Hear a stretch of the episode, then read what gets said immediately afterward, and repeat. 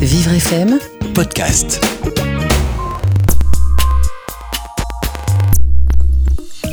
D'après vous, une IA peut-elle vraiment être créative?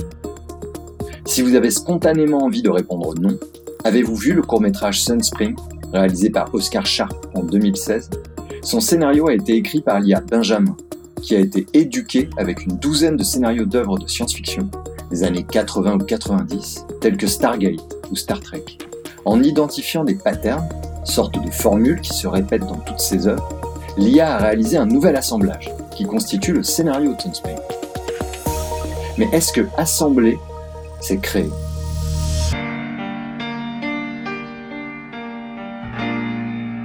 Le film Bohemian Rhapsody, qui suit la tumultueuse histoire de Queen et de Freddie Mercury, donne quelques réponses à ce sujet. Lors d'une rencontre entre le groupe et son producteur, on voit que ce dernier attend pour leur prochain album qu'ils répètent la formule qui a valu le succès de leur précédent album. Quand Queen veut au contraire faire quelque chose de différent, considérant que les formules sont une complète perte de temps. Pour un groupe comme Queen, qui a toujours proposé des choses différentes d'un album à l'autre, combien d'artistes répètent à l'envie le même tube tout au long de leur carrière Ou bien revendiquent fièrement de tirer leur inspiration des artistes avec lesquels ils ont grandi, que ce soit Presley, les Beatles ou Michael Jackson?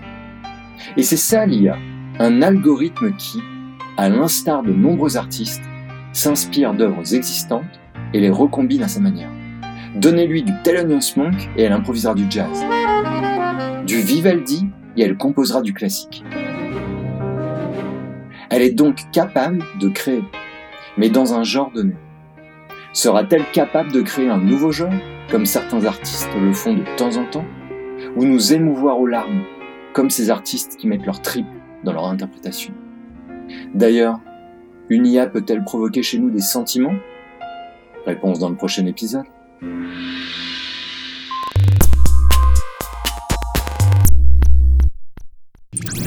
Vivre FM, Podcast.